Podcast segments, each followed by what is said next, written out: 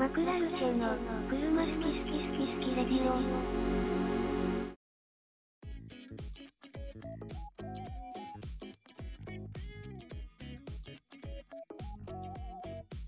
こんばんは。こんばんは。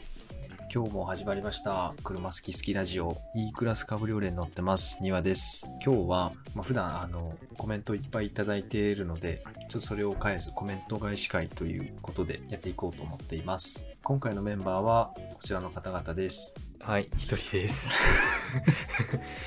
DS に乗ってます、加藤です。よろしくお願いします。お願いします。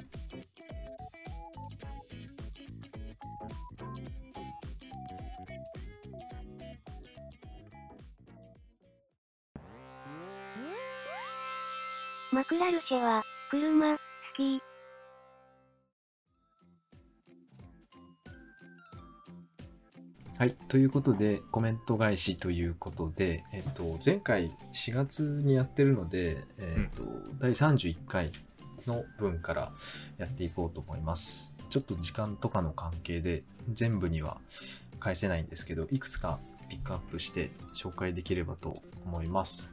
はい。第31回の高速道路無料にすべきっていうテーマでの、あの、の回の、えーコメントなんですけど、高速道路無料化皆さんはどう思いますかっていう質問をこちらが設定していたんですけど、えっと、真夏さんっていう方から、無料だとマナーの悪いドライバーが増えるので、例えば昔やっていた一律1000円とか、今の時代ならサブスクで使いたい人は月5000円払って乗り放題というのもいいかなと、というコメントいただいてますね。実際、サブスクはあったら、需要あると思うんだけどね。間違いなくあるよね。うん。いや、絶対入るよ。絶対入るそれは。5000円か。でも5000円じゃちょっと安すぎんのかな。そうなんだよね。これって、どのくらいの範囲に使えるあれなんですかね？首都高？でも首都高逆にできないのかな、そういうの。サブスクにしちゃうと、採算合わなくなっちゃいそうな感じするけど。そうだね。端から端で乗って1000いくらとかでしょ？2000円くらいかかるのかなうん。5000円は多分安いよね。だって通勤とかで使うってなったら、うんなんか往復で元取れちゃいそうだよねそんで 仮に端から端が2000円だとして、なで、それを往復やるとして、1日4000円、うん十何万とかなる。あ、十何万はいかないか。えっ、と、4000円。あ、でもそっか。十何万なるか。うん普通にまともに払ってったら。だから、多少安くするって言っても、10万円とかは超えそう、超えてきそうな感じですよね。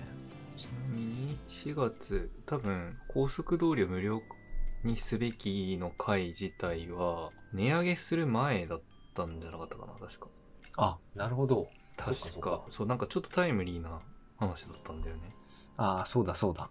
あ値上げあそうか収録日が2月だからそうそう値上げ値上げが4月からだったんだよねで、値上げするって話を受けて、誰か起票してっていう、そうだったね、そうそういえば。で4月から2000円1950円が上限になってますね。普通車。あ 高い。あ。法人はどうなるのとか、トラックとかすごい値段にえっ、とねなりそうだ、ね。大型はねえっ、と5000円。倍ぐらいになってるかな。なるほどね。うん。まあ確かにそのカテゴリーではまあもちろん分かれだろうから。うん。いや絶対サブスクあったら売れると思うんだけどなね。値段はさておき、サブスクはやってほしいよね。やってほしいね そう値段設定は適正 適正な 値段設定にしてもらえれば全然売れるとは思うなって感じですねうんはい。はいこんなところですかね。と次がですね、えっ、と、ちょっとまた飛んで、第34回のオープンカーあるあるっていう回で、で、皆さんのオープンカーへの思い、思いかを聞かせてくださいっていう質問に対して、えっ、と、ジョンアット 118D さんから、えっ、と、いただいたコメントで、初めて乗ったオープンカーはアバルトの124スパイダーでした。ディーラーの試乗車でしたが、あの開放感が忘れられないですっていううんコメントなんですけど、うん。あの自分も初めて乗ったオープンカうん。ーがディーラーの試乗車だったんですけど、うんおーまあ、そんないい車じゃなくてですね僕は。ダイハツのコペンだったんですよ。ああ。はいはいはい。まあ、でもコペンに乗れるってなってオープンカーこれ屋根開くんだよみたいなうん話になってで父親に連れられてコペンってちょっと本当に家の近所うん。だから自転車で普段移動するような近所をちょっとうろうろしただけなんだけど。はいはい。確かにあの開放感は忘れられないですね。なんかす一瞬なんだけどすごい今もうん。はっきり記憶に残ってて、まあ、なんでちょっとコメントを見てうん。そのちっちゃい頃の自分を思い出したっていう話なんですけど加藤さん何かあります？一応、俺が初めて乗ったのは多分ね、マジでソラーラなんだよね。もちろんね、見たことはあったけど、乗るってなって、そんななんか市場とか行った記憶ないから、いや、マジでソラーラだと思うんだよね。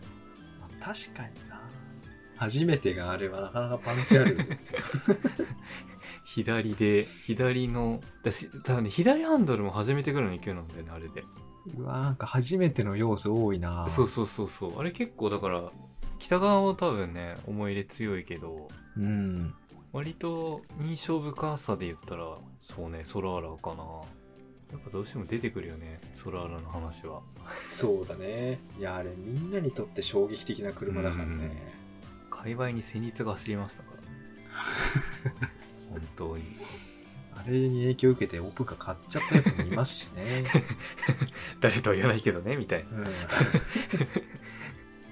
ーそうね間違いなくここ車好き好きラジオ的オープンカーベストオブオープンカーはまあソラーラでしょ間違いないですね、うん多分まあそれは34回うん。でもきっと話してるでしょう、ちょっとまあ思ったより時間が経ってるのであんまり印象ない忘れてるんだけど。そうなんですよね。我々意外と覚えてないっていう。そうそう。時空的には半半年以上経ってるんで。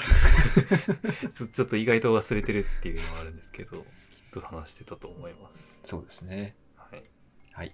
じゃあ次いきますね。うんえっ、と次が第35回似合うメーカーを言い合おうっていうはい。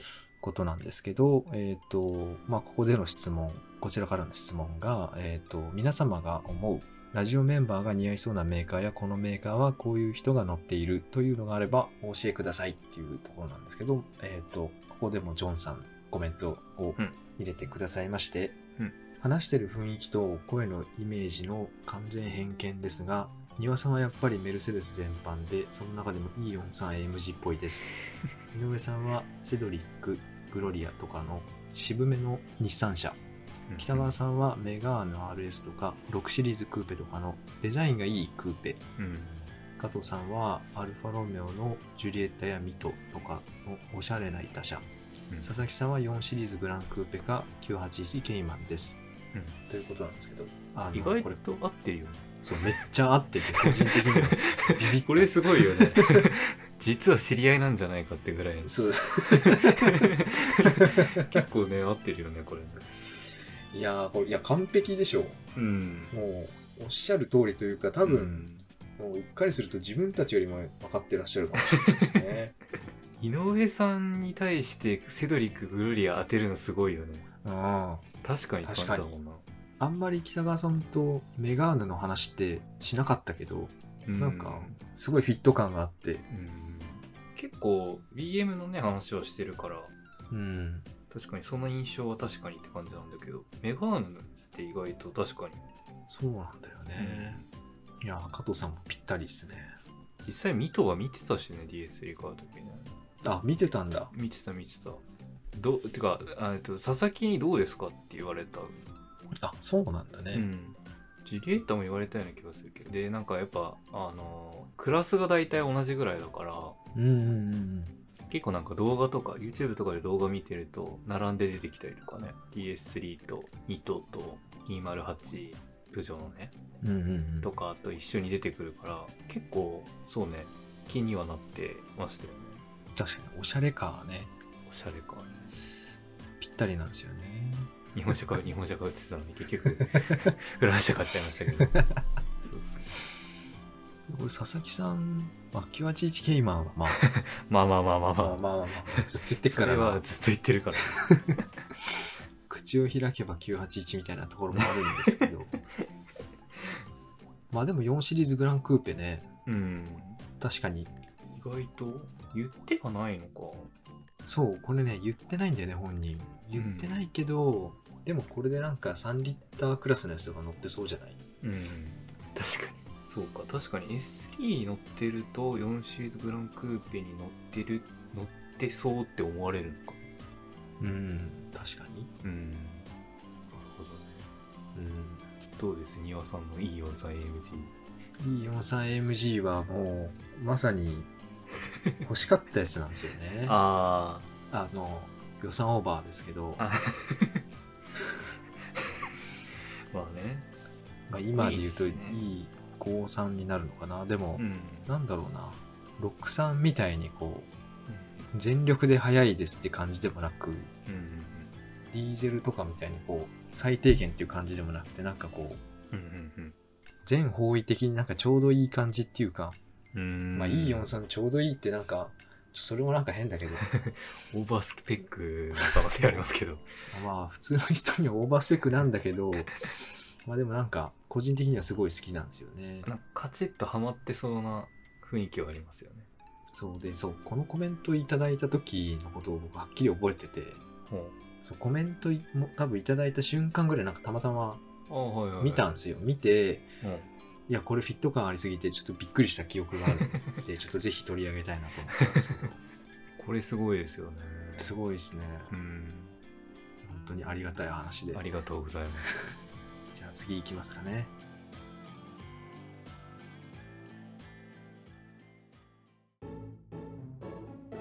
マクラルシェは、車、好き。は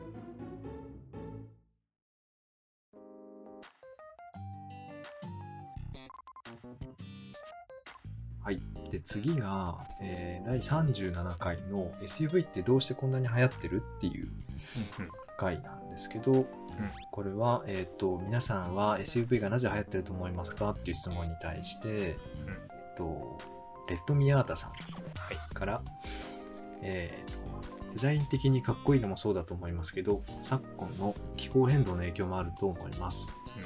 毎年大雨でどこかの道路が冠水したり家屋が流されたり、これ言われてみて確かにって思いましたうん。うん。こう、時代の流行り、うん気候の変動、今もこぞって SUV 多いからね、本まあ何かと便利ですよね SUV は、当。結構あの、クラウンで出てくるっていうのもびっくりした。あ確かに そうそうあれ、すごい時代を感じた。確かに確かにそうだね うん。確かにカローラとかヤリスで出てくるのは、ああ、なるほどね。まあ確かに確かにと思ってたけど、確かにそうだねクラウンで出る、出すんだっていうのを結構ね、時代を感じましイヤリスとかとインパクトが違うよねたね。違う違う違う違う。いやー確かにめちゃめちゃ時代を反映してるというか、うんついにクラウンに影響を及ぼしちゃうぐらい入ってるのかっていう まあそのちょっとの車高がねそのうん。大雨の時にすごい大きな差を生むこともあるし背高い分にはいいっすもんねうん。うん。この界隈では乗ってる人いないか佐々木の実家がウェゼル乗ってるぐらい？そうだねうん。あ、あと、カイエンはもうなくなっちゃったのか。もうなくなっちゃったけどまあ、うんカイエンね、まあ、SUV っぽいところをフル活用してたけどな結構 結構ダイナミックにうん。使ってましたねはい。じゃあ次、いきますね。で、ちょっとこれまただいぶ空いちゃうんですけど、第46回の自分の車に不満ってあるっていう回うん。で、えっ、と、皆さん乗った、または乗っている車にどんな不満がありましたかっていうのに対して、えー、真夏さんからコメントをいただきまして、昔一度パジェロミニだったかなこれ系の軽の後部座席に乗せてもらいましたが内装が内側に寄せてある作りのようでカーブがあるたび体にカップホルダーがぶつかって痛かったです これね、昔、おばが乗ってて、パジェロミニ。うなんとなく覚えてんだけど、結構、なんて言うんだろうな。今の車とかと違って、内割りが割とむき出しというか、硬いから、んああそうなんだ確かに、確かにっていう感じはあるね。あそうなんだねうん。ちょっとパジェロミニっていつのパジェロミニかわかんないんだけど、この真夏さんが言ってるやつ。うんうんうんとかだとね、だいぶ内側が、えー悪く言えば安っぽいというか、うんうんうん。あえてこう出してるみたいなところもあるだろうけど、そういうのはあるんでしょういやー確かにこれぶつかってカーブのたんびにぶつかってんのはちょっと確かにしんどい。な。揺れるだろうしね、走るミニとかだと。ね。うん。これ自分のまあ自分の車にも不満結構あるんですけど、まあ、それは置いといてあの一回海外でなんかフォードのでっかい SUV になんか乗ってた時にあのシートが前後に動くじゃないですかでそのシシートが前後に動かすためのうんレールみたいのがこう床についてるじゃないですかああ、はいはいはい。であのそのレールが結構むき出しで 車内が広すぎて俺車の中で転んでそのレールにうわ膝ぶつけちゃってはいはいはい。結構深く刺さって。すごい痛かったんですよね。もう不満とかいうレベルじゃないんだけどいや 危ないよみたいな感じなんだけどそうちょっとその痛い痛いつながりでちょっと思い出したんですよね。そうちょっとだから内装痛くない内装って大事ですよね。うん。痛いな、その話。そうしかもなんかさ潤滑油みたいなこうベトベトのオイルついてんじゃん、あれをさ体内に刺されてさ 大丈夫なのみたいな。で小さい時の小さいながらに思ってたんだけど結局あれはどうなったのかあんま覚えてないですけどなんで車選びの時は痛くない内装っていうのも大事かもしれないですね。内装なんかね内装の話とかでよく出るけど一番見るのがやっぱ車の中だから、うんうんうん。いるのがなんか車の中だからっていう話はねよくたびたびしてますけどこのラジそうオですね。やっぱ見見ないとわからないのってありますよね。買うのにあたって、見ないとあれだしできればやっぱ走ってみたいですよね。そうね。まあ中古だと難しいけど。はい。次。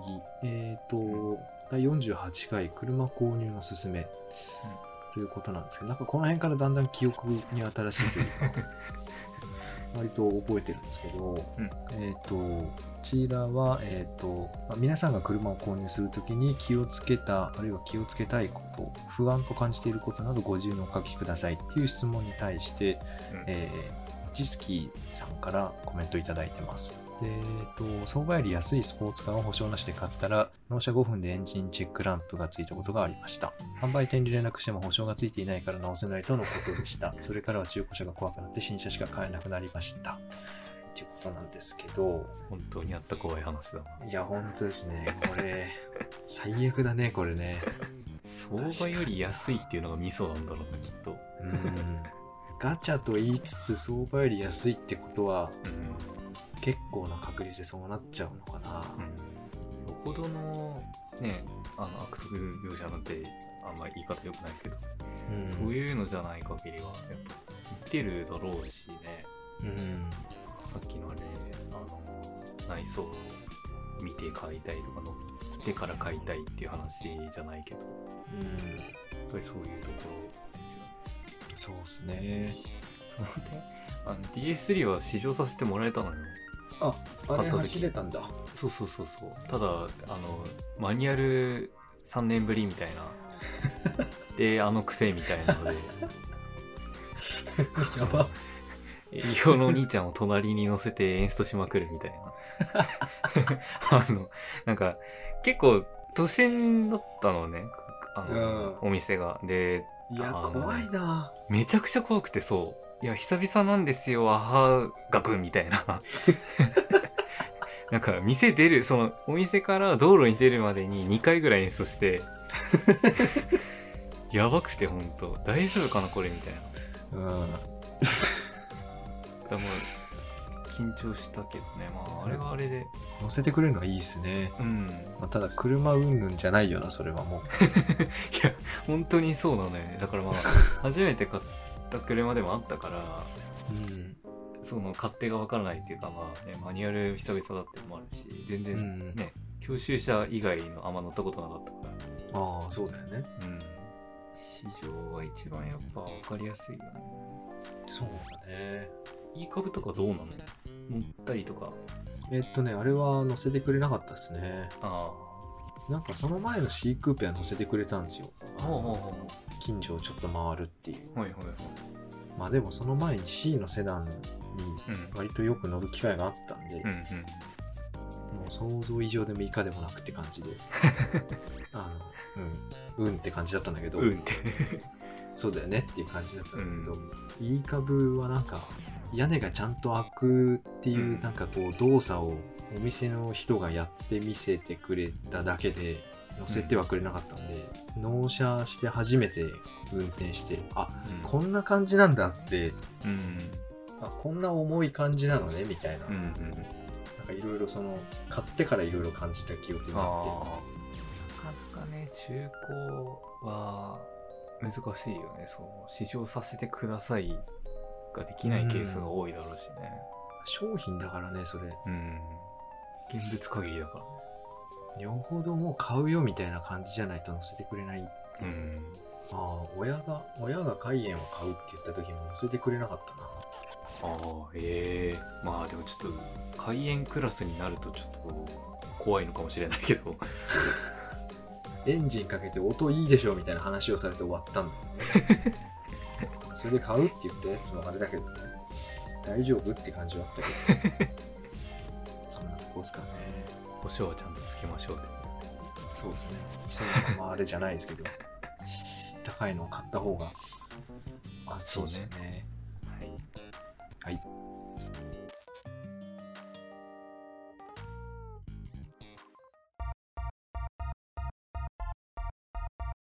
マクラルシェの、車好き好き好き好きレディオ。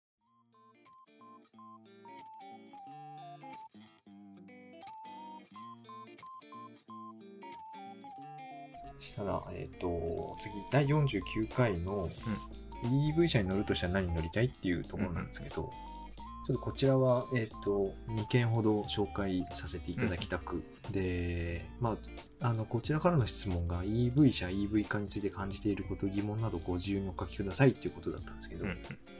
まあ、まずジョンさんですね。うん EV って実際どうなんですかね？環境にいいとか聞きますが、そもそもの電力は火力で発電するし、バッテリー作るのにも二酸化炭素バンバン排出しますから、どうにか次の世代もガソリン車で生きていきたいです。ということなんですけども、うん本当、そうっすよね っていう感じで。割とこの回もなんとなく覚えてるけどうん。否定的ではないけどまだ選択肢には入ってこないかなぐらいの感じだったよね確かそうだね。うんうん。本当にその通りよね本当おっしゃる通りっていうか、普段からうん同じようなことを思ってるんですけど、うんまあすぐに置き換わるとは思えないなーっていうのが現状だよねそうだね。いや、実際まだ課題も多いし、うんいやーまだまだガソリン車で生きていけると思いますけどね。なんか大革命が起きてうん。そうだからバッテリー作るのに二酸化炭素はいらないとか発電うんもね、なんかもっとこう火力とか水力とかによらないまあだから原その原子力にも変わるうんすごいうん発電方法が開発されてとかじゃない限りうん。無理だよね。生活するのによって電気使ってるんだし移動手段にも電気使ったらどうなっちゃうんだろう電気っていう。足りないんじゃないかって。いや確かに、急に全部置き換わったら普通に足りないよね。だ足りないと思う。今だったってただでさえ足りないと足りないって言って。そうそうそう。ちょっと熱くなったら足りないって言って え？車も大丈夫？っていう。なんかね逆にその1個のエネルギーに依存しない方がいいんじゃないかとか思っちゃうんだけど。いやーそれはどうどうなんだろうそうだだよね。いや、何が起こるか分かんないですからね。そうそうそうそう。確かに。発電の問題が解決して、バッテリーの問題が解決しているような大革命って、いやうん。ー、無理だろうこの間な。この間なんだっけなんかその車の話じゃないんだけど全然そのニュースでなんか、あの仙台かなんかあの送電線かなんかがあれしちゃってあの電気がチカチカしちゃうみたいなあニュースがあって、うんでなんかその取材を受けてたその住人が近所の住人その対象地域の住人がうん。うちオール電化だからお風呂も入れないみたいなこという話をされてて。そういう状況になりかねないわけじゃん全部電気になっちゃったら。生活も電気だし車も電気ってなっちゃった時に。うん。いやー、笑い事じゃない。ちょっとそうそうそう。あれまあ話そのものはあんま関係ないけど影響としてはまああり得る話だからさ、うんうんうんうん。ね。ちょっと嫌だよね全部なっちゃうと。なんかあの前東日本大震災の時うん。に関東圏だけじゃないか、えっと対象地域はあんま覚えてないですけど、うん。計画停電ってやってたじゃないですか、はいはいはいはい。であの時にやっぱオール電化の友達とかが何もできないって言って、うん。まあいろいろあったしまああのコンロだけガスの人はなんか真っ暗の中唐揚げを揚げたとかなんか言ってたやつもいたんだけど危ない。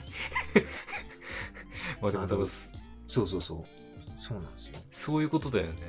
あそうあとうちの当時住んでたマンションがセキュリティがしっかりしてるっていうのが売りで、はいはい。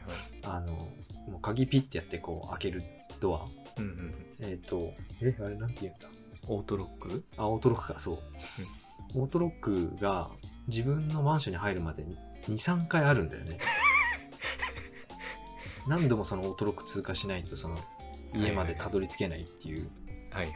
なんとなく想像がついた。あの感じのマンションだったんですけどあの計画停電の時に使えないんで全部開放してたんですよ。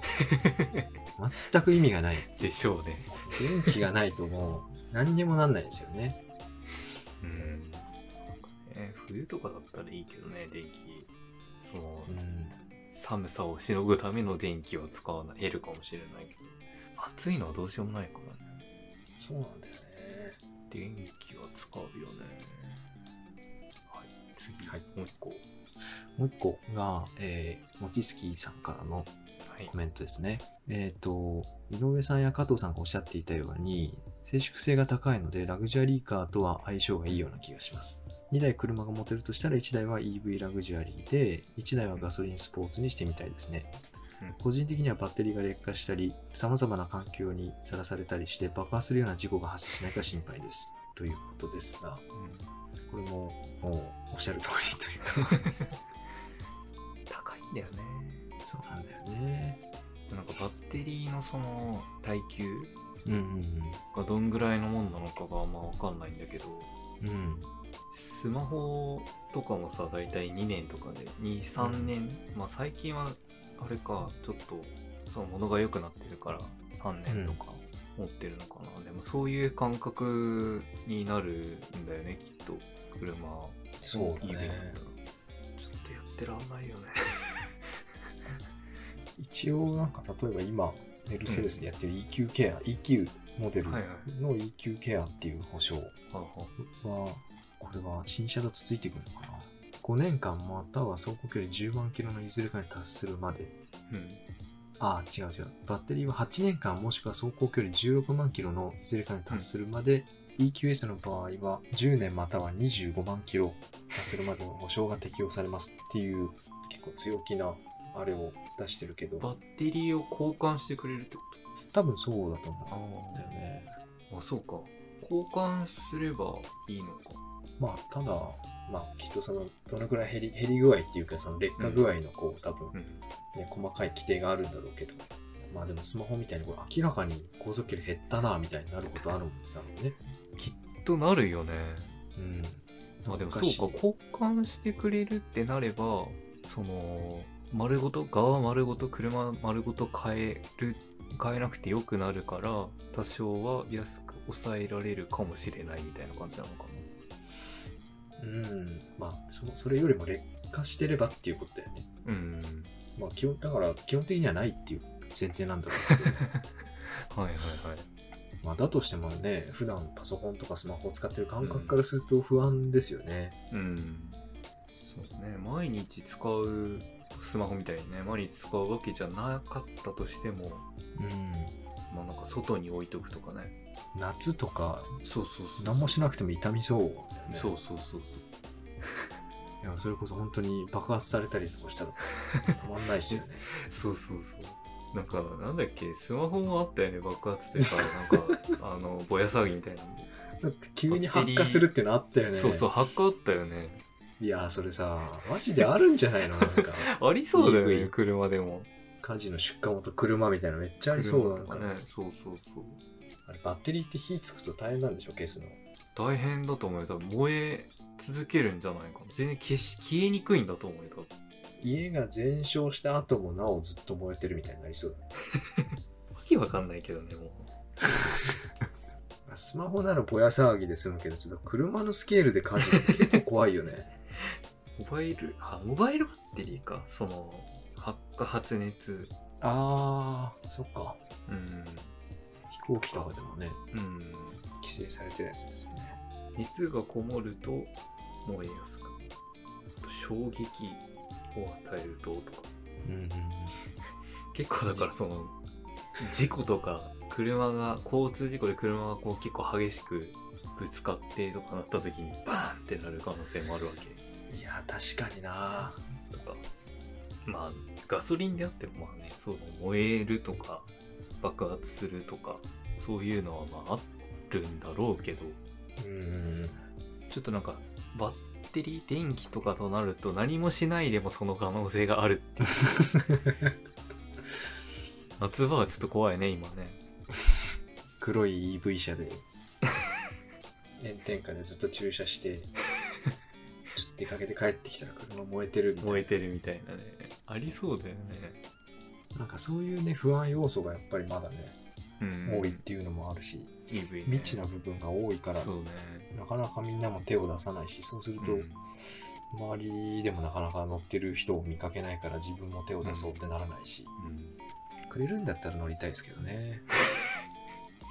EQS まあせいぜいハイブリッドがギリギリな気もするけどね。でもなんか結局それが最適解なんじゃないのって気がするよね、うん